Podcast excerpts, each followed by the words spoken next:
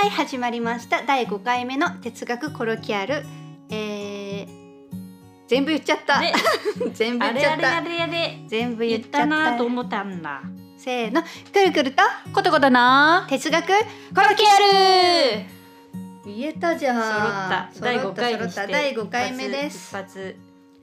今日はえっと今日もちょっとそのことことくんが持ち込んだテーマとはい。いうことで、はい。テーマの発表お願いします。えっ、と攻撃について。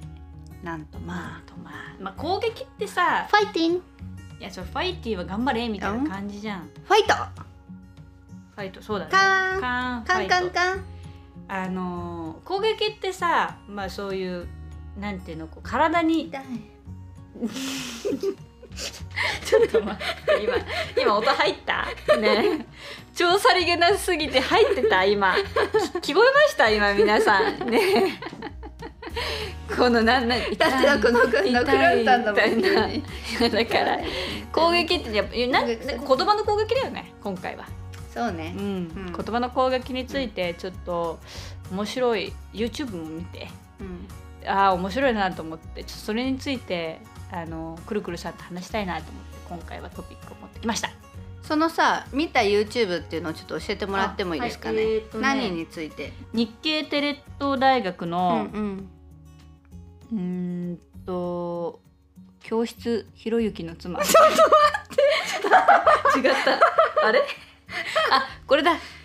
ハーバード大学最新の申請。ちょっと待って。もう読みます？もうことことさん漢字が苦手なのよ。えーハーバード大学最新の精神医学白熱教室かっこひろゆきの妻って書いてあるんですね。もうみ、ね、見られた方に対してちょっとあの重複しちゃう内容になっちゃうかもしれないんだけど。重複？重複？まあねあのよくあることなんですよ。私の言葉がねあのちょっとずれててね。でもどっちも言うかな。あ本当？分からん。これ重なるっていう意味だから重複読み方。重複重複。あどっちも言うんだって、えー、そうなんだ、うんじゃあ間違ってないんだね。間違ってなさそう。そう重複しちゃっちゃう方にはちょっと申し訳ないんだけどって感じで。あ本来の読み方は重複です。だけど重複っていうことを言う人も多くいるからまあ重複でも通じるけれども、ありがとうございます。なんだっけこういう人。細かくてすいません。こういう人なんて言うんだっけ？どういう人？こういう人。どういう人？だからえ？うーんともう言葉が出添削女子。あーなんだっけ？わかったわかった。高越ね。こいつ高越ね、はいはい。こいつありがとう。ということではい話を戻しましてちょっとその攻撃っていうことに対して話したかったっていう、まあ、皆さん生活していく中でさうん。やっぱり傷つくこととかあるじゃん。人から言われて。おなんか最近あったの？ありました。おなんでしょあの細かいことは言いませんけうど、うんある人かうら、んあのなななんか言わ責められたんだよね。あ責められたね。自分のせいじゃないのにもかかわらずことことさんのせいだよねっていう風な周りに見えるような言い方をあのみんなの前でされたからえなんで私はそれは知らないのにあのとかむしろ私やってないのに、うん。なんで私責められてんのっていうモヤモヤ感が残ったっていうのがあってずっと考えてたんだよね。それは何なのかなって。そうそうそうそうそう。そう。それであのこの動画を見た時にああなるほどなって思った名前がついたと。そう。のモヤモヤに名前がついたと。そそれはどういう名前だったのか発表してもらってもいい？うそれに関して多分ガスライティングっていう名前だと思うんだよね。そのガスライトっていうのはそのどういう？ガスライトっていうのはあのでもさお姉さん私さもうわかんないんだよ。これ人に説明分とかできかったないんだよじゃあお姉さんが補足しようかな。何の話だ？分かった。まあまあまあそんな難しいことは抜きにして、まあ、とりあえずまあ気になる人はこの動画を見てもらうことにして、まあ、私たちがじゃあそれについて話そうか、うん。怒り攻撃っていうことはどういうことかと。じゃあそのモヤモヤは何なのかと。そのよくあるじゃないなんか本人は悪くないのに罪悪感を抱かせて、そうなん自分がか悪いかのようようなにそう思わせるうん。人うん。っていうのが一つとあとは人を攻撃して人をバカにして下げることで自分を上げようとする人、うん。となんか加害者にもかかわらず拒否をされたら自分が被害者のようなうん行動に出る人？みたいなそういうのが3種類ぐらいいるよねうん。っていう話で、結構そういうことに多分みんな遭遇すると思うんだけどまあそういうことが結構身近でもことことさんの身近でもちょこちょこありますよと。それで結構それについて傷つくんだよね。うん。でなんか私そのまあその被害者面をするっていうことについて一つちょっと話したい。被害者っぽく、自分が被害者だと思って人を攻撃してしまう人っうん。ているじゃん。うんそれについてはちょっとなんか私今日の朝考えてて一つ思いついたことがあったんだよね。うんその未熟うん。だったがゆえにうん。攻撃しちゃうことってうん。多くない、え未熟？自分が未熟だったからってこと？そうそうそうそう。その未熟っていうのはうん。例えば傷つくっていうことはさ、うん。それに対して免疫がないってことだからさ、うんあのまあ何回も数を重ねていくと、うん。それが傷つくっていうことよりもこの人はこういう高校でこういう性格でこういうことで人を今今さっきみたいに名前をつけたりとかしたら、うん。なんかこういう行動であの私は今傷つけにかかってるけれども、うんうん。それは向こうの弱さだったりするよね、うんとかでさ、っていううん。こういろいろさ考えられることを対処することができるじゃない。うんうんうんでうん。うんそのまんまさ無防備な状態で傷ついたりはしないってことよ。しないね。うん。でもなぜ傷つくかって言ったら自分が割と純真無垢だった場合ってめっちゃ傷つくじゃない。うんそうだね。だからそれってそれに傷つくっていうことに対して自分もまだ慣れていないっていうか、うん。こともあるし、うん。それも未熟のうちの一つだし、うん。いろんなことを知らないっていうことも未熟の一つ、要するに相手にもあの気持ちがあることを察することができないとか、このこの行為をどういうふうにあの考えたらいいのだろうか。相手は何でこういうことをするんだろうかって思った時に、うん。それが自分には想像がつかない範囲だったり、うん。なんせまだ自分のことしか知らないから、うんうん。他人のことがわからない時とか、うんうんうんっていういろんな意味で未熟だった時に、私はなんでこんなことを言われたんだろうとかって、うん。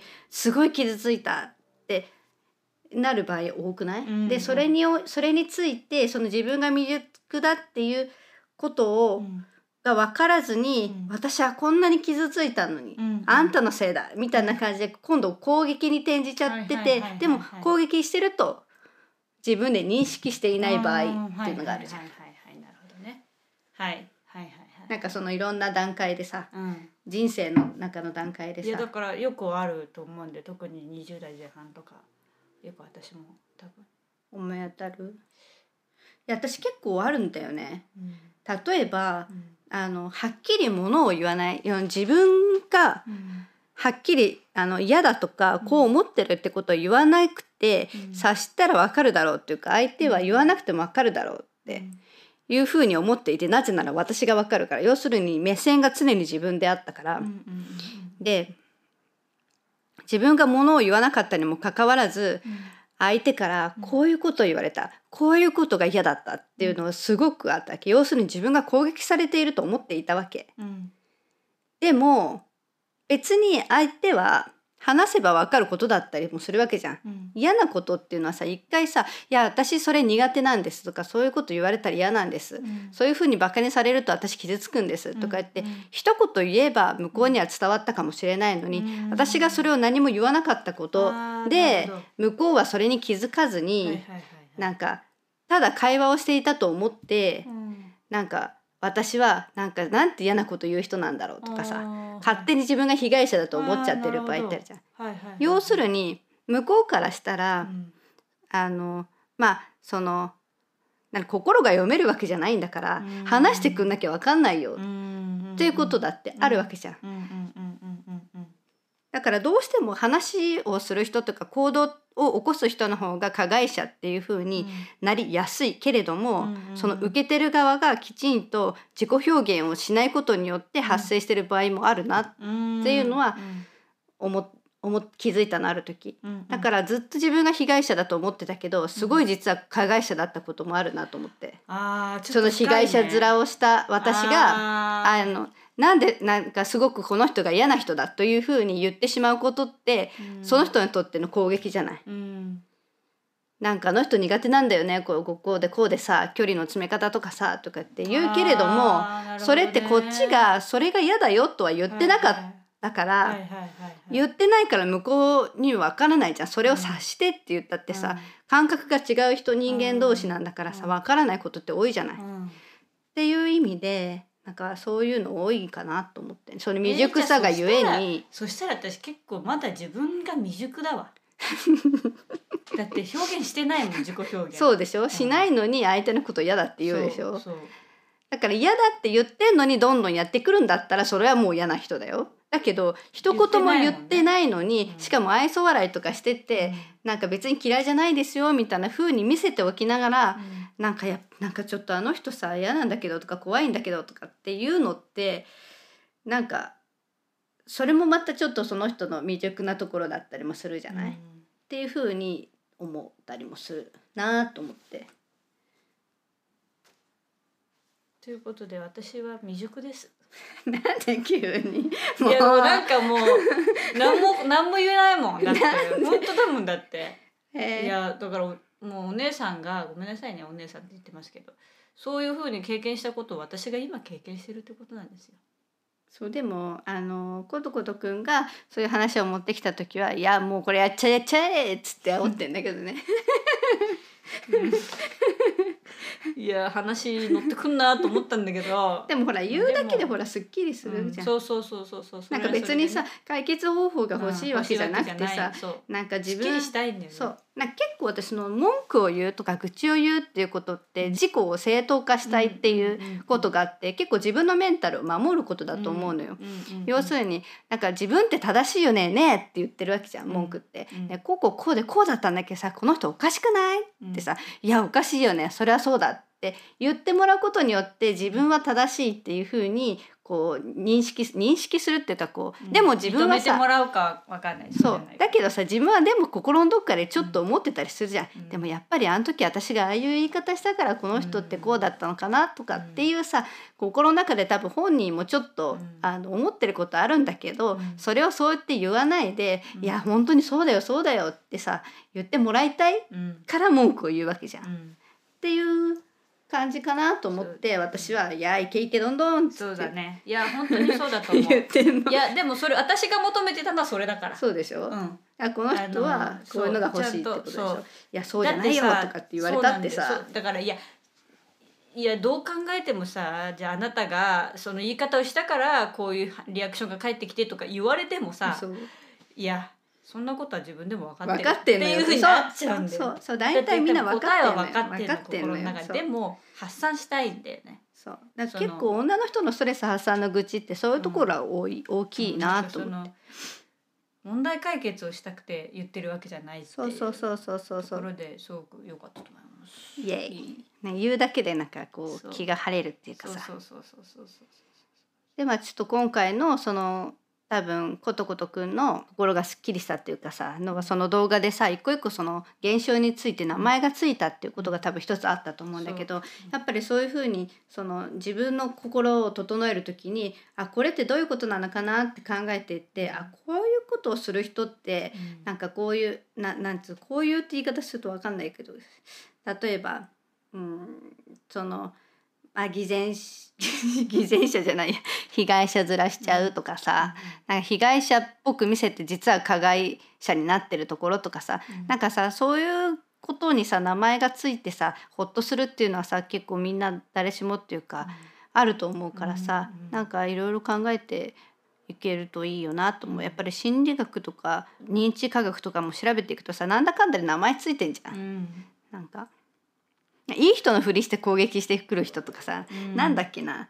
そういろいろほら言い方あるからさ。そうそう。なんかそういうのあ面白いなと私も思うんだけど。そうそうそう。いつもカタカナだから覚えられない。ね、確かにそれはあるんだけどでもやっぱり無防備やっぱりどうしても無無防備だから特に若い時ってさうん。ほんと傷つくのよ。わかる。でまあまあ傷つく度合いって人それぞれだけど、あの結構さ精神的に来るからさ、その対処法としてもやっぱりこういうのをちゃんと知っておくっていうのもなんだろう生きていくすべかなっていうのはね。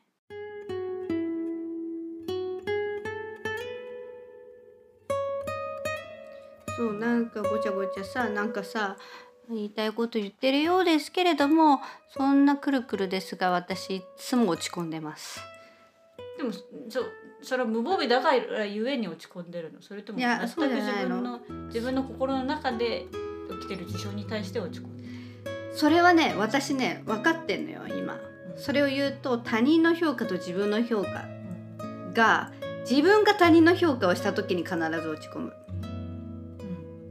要するに、えっと他人他人っていうのは社会大きな意味で社会にとっての善と自分にとっての善悪っていうふうに考えてみると社会にとっての善を考えると私は悪なのよ。だから要するに社会と自分がちょっと乖離していてこれっていいよねっていう部分が私にはなくてその社会の外にあるっていう風なイメージなんだけどで自分の中で考えるとそれってとてもいいことなんだけどそれってっていうのは自分の能力とか自分の性格とかをいい風に生かそうと思えばどういうどうなってももう自分能力あるなと思ってんの本当はね自己評価はしてんのよちゃんと、まあ、それが自己肯定感なんだけどでも社会っていうものに入った時に自分の評価がガーンと低くなっちゃう。で自分があの他者の評価をし始めると私の自己肯定感は地の底に落ちるわけ。へえその他者の評価をし始めるとってどういうこつまり他者の評価っていうのは例えば社会的にじゃあこの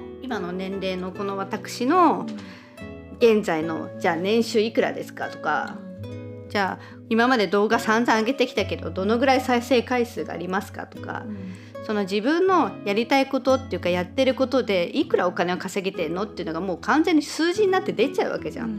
それってじゃあそんなに稼げないじゃん。で私ってじゃあそんだけ能力がないってこと？とかさそういう数字からさ自分の能力を推し量ろうと思うとその現状とかっていうのを見るとどうしてもまあ無能な人なのよ。って思うととても自己肯定感が下がっちゃう。それは他人の指標を見てるとね。でもまあそれが自分の立ち位置なんだけどでもそれでも私は生きていかなきゃいけないから立ち上がんなきゃいけないわけじゃん。自己肯定感を上げつつ自分もさちゃんとここで生きていいんだっていうふうに思わないと社会の中では生きていけないからもうどうしても他人の評価になっちゃってはあもうダメ死ぬあ絶望みたいな。でも私が作りたいものを作ると本当に売れないと。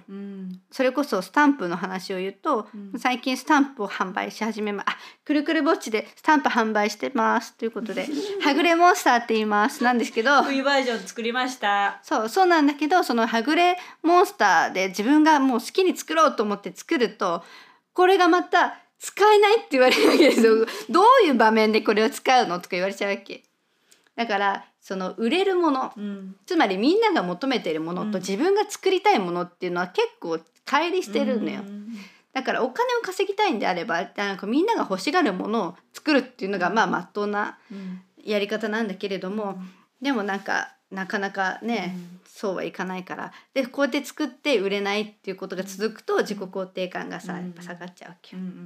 みたいなことをまあちょっと考えて落ち込むっていうそれが他人の指標に乗ってあの自分が他人の指標をし始めると、指標で自分を測り始めるともう立ち上がれないくらい絶望するっていう状況が、状態が続くっていう。で結構落ち込んでたかな。だからそれをし始めるとちょっとしんどいから、うん。なるべく自分の価値に持っていかなきゃいけないから自分の、そうだね。指標のに自分の価値を持っていかなきゃいけないから、SNS を一回やめるっていう。見ないってことをしていかないと他人のものを見ない。他人の評価を聞かないってしないと自分が保てないっていう、自己評価を保てない。そうだね。感じで割としょっちゅう落ち込んでますから別に傷つくっていうのはまあでも傷つくっちゃ傷つくんかな。まあ傷つくなんかそういうことも含めてそれが他人の指標なんだろうなと思ってる。お姉さんさ言葉巧みに使ってさ話ができるよね。できないよ。もう他者のさ指標とか言われたって分かんないだろ。え、あだから分かんなかったけど噛み砕いてくれたじゃん。でもさ私さあの「はいどうぞ」って言われて喋れなかったじゃん喋れへんのよ。頭の中でさまとまってなくて。私もまとまってなくてさうまく喋れなかった。もう今日夕方だからさ疲れちゃったんよね。脳みそが。だってもう朝からいっぱいネットフリックス見てさ脳がさ処理をさし続けたから疲れちゃって。あんまり話がうまくできんかったけど、まあね、うん。こんな感じで攻撃の話からなんかちょっと、じあ自己肯定感の話になっちゃった。あーちょっと攻撃の話もうちょっとまとめたかったな。なんか私一回まとめといた方がいいかな。いやもう今ここでまとめて。えー。ことこと。だからさ時間あげる。うん分かった。じゃあちょっと時間ちょうだい。あの攻撃のね話をねうんとねうんいや本当に言いや言葉を使ってこう人に伝えるって難しいね自分が何を言いたかったのかまず言ってみて。うんとねまずは受けた攻撃に対してちゃんと客観的分析がされているということ要するに私だけじゃないっていうことが分かったってことは結構救われてあ他の人もそういうふうに感じるんだとか、でかつそれをする側攻撃する側にもそういうタイプというものがあるんだっていう、そのカテゴリーに当てはめると結構傷つかなくて済むかもしれないっていう。無防備じゃない状況に持っていけるかもっていうふうに思えたんだよね。でそういうのがあってすごくその攻撃に対してちょっと考えたう、うん、ことを言いたかった。どう考えたの？うーんうーんどう考えたっていうかさあのうんいやだからいだから私が最初に言った自分が受けたこう私が攻撃と感じたものに対して、モヤモヤしてたから、あのあこういうふうにカテゴライズされてこういうタイプの人間が私を攻撃してきたんだって思ったらそのモヤモヤした心傷ついた気持ちがスーッといなくなったかああよらかったねそれは。そうあ救われたなって思ったんだよね。入信しますか？え？え？ねえ聞いてるちゃんと真面目に。めっちゃ聞いてる。うん、そっかそっかそれはよかったね。だからそれを共有したかったっていう。ああそれはよかった。じゃあみんなにもその動画を見てもらってすっきりしてもらって入信の手続きを。しましょうかと待ってじゃああ入信だからちょっと待ってよ今さ ごめんごめん。結構さいい感じでまとめてそさっかそっかごめんごめん。なんか私も頭の中で今一緒ちょっとなんかこうまとまった？落ち着いて考えたあら結構、うん、まとまってう、んだから私がその最後にさオーディエンスに言いたいことうん。視聴者に言いたいことは、結構カテゴライズされてますよ。あなたの受けた攻撃。そうだね。私ねちゃんと分析されてますよっていう話。よく私が私がっていうかくるくるかよく昔から受けてたのは私をくるくるから受けてたって何？え？くるくるである。私が受けてた攻撃の種類で言うとやっぱ一番多いのがバカにされること、私をバカにしてバカにした人が周りからあのよく思われること。あこれについて私喋りたかったの。ごめん、もう超長くなっちゃうけどごめん。喋っていい？あのねこれって私マンツーでやるかうん。二人の間の話なのか、うん。それとも第三者がいてうん。のかで多分大きく違うと思うのよ。うん。受け止め方が？そう受け止め方っていうか攻撃が。あ要するにちょっとちょっと座り方変えてもいいですか、はい。ちょっと吸っちゃったね。思い出したんだ。そう今今ので思い出した、うん。言いたかったのこれこれが、えっと例えばまあ私とことことはまあ一応信頼関係があるから、まあ、私があのことことをバカにしたとしてもまあ別に本人は気にしないかもしれないけれども、うん。じゃあまあこの2人の関係だったらこの2人の中での話じゃん。いくら私がことことをバカにしたところで、第三者が見ていなければ、うん。それって成立しないでしょ？あ私が上だってことが。があーうんうんうんうん。だから、あうん人を落として自分を上げるっていう攻撃のタイプをやりたい場合ははい必ず第三者がいなくちゃいけないなるほど。さらにその第三者がその攻撃する相手にとって有益な相手でないといけないのよ。あいけなくはないけどに効果的なのよ。だから第三者がもしここにいたとして、で私が自分の価値を上げようと思ってことことが「この子本当にね言葉が喋れないんですよ」とか言って「うん。日本語が下手くそで」とか言ってで言ったりとするとするじゃん。うんうんでそれでことことを下げてくるくるが自分の価値を上げようとした場合、うんでその第三者がいなきゃ成立しないじゃん。うんうんうんっていうことがまず大きなあの一つのあれだなと思ったの。攻撃体攻撃体系の一つねそうそうそうそうそう。だからだだから二人三人以上で成り立つやつねそうそう当人だけだとさ成り立たないじゃん。だっていくらこの二人の間でさ下げ下げたとしても。下げたとしてもさその下げても自分が良くならないじゃん。うん。多分相手の評価が欲しくて、うん。その人は攻撃するわけだから、うんうんうん。そのバカにするわけだから、うん。っていうことをあの過去のそういう事例を思い出してあの今ねあの気がついたの。第三者いたなと、うん。あ例えば私の場合だったらうん。いつも結構バカにしてくる人がいて。うん。でその時にいたのが私の知り合いだったの。うん。私の知り合いがいて3人でいる時になんか私をいつも2人でいる時はうん。別にバカにしたりしないのよ。うん。だけどなんかその第三者がいて私の知り合いがいたりとかした時になんか急に私のことバカにし始めてうん。笑うみたいな現象が起きたのね。うん。ですごいモヤモヤしてて、うん。なんだこれはとうん。思ったのをちょっと今思い出して、うん。あこれは第三者がいて成立する攻撃体系なんだなとこう体制をちょっと考えてみて。うんね。そういうことにあった時に。はいやだからそれはまさにそれだよね。そう。だからまあバカにするっていうのもそうだし、あのそのミスだと言うとかね、うんうん。だから要するに自分の評価を上げたい時にうん相相手を下げて自分をよく見せようとするうん。タイプの攻撃をする人は必ず第三者がいないとそれを発動してこないからあのそういう場合気をつけてみてみたいな。なるほど。それ面白いね、うん、なんでそのその状況になった時にどう対応したらいいかなっていうのはちょっと作戦は練られる練れるんじゃないかなと思ったん。えーそうだね。じゃあどどういうじゃじゃあもしそういう状況が起きた時にどう返すんだろうね。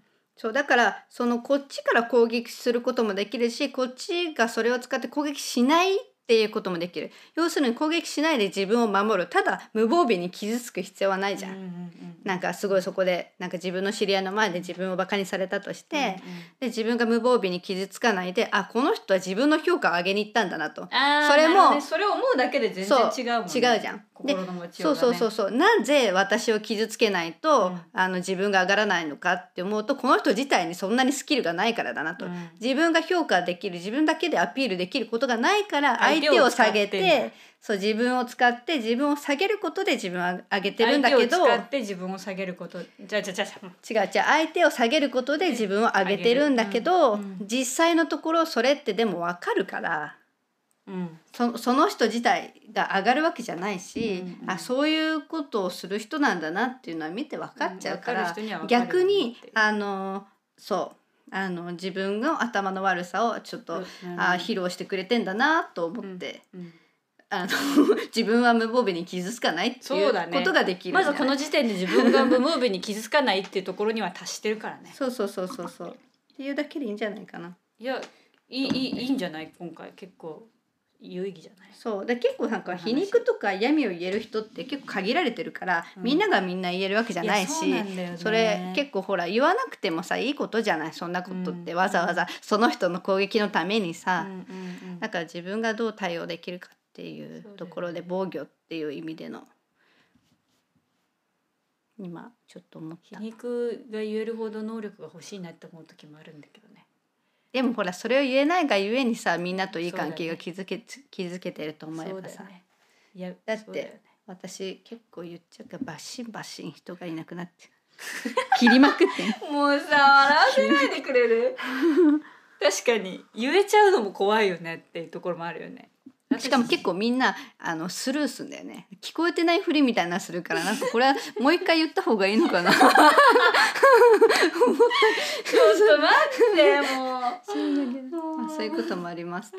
はい、はい。ということであの怒りりはちょっと意外と面白かった、うん、面攻撃につい攻て撃って面白い。もっと分析するとすごい、ね。もっと細分化できるし。そうだね。これがなんかこうクリアに見えてくると、も話も重ねたらさ、うん、面白い。きっとわかるよね。そう。うん、なんかまた追加情報があったらまた出したいなって感じ。事例お待ちしてます。はい。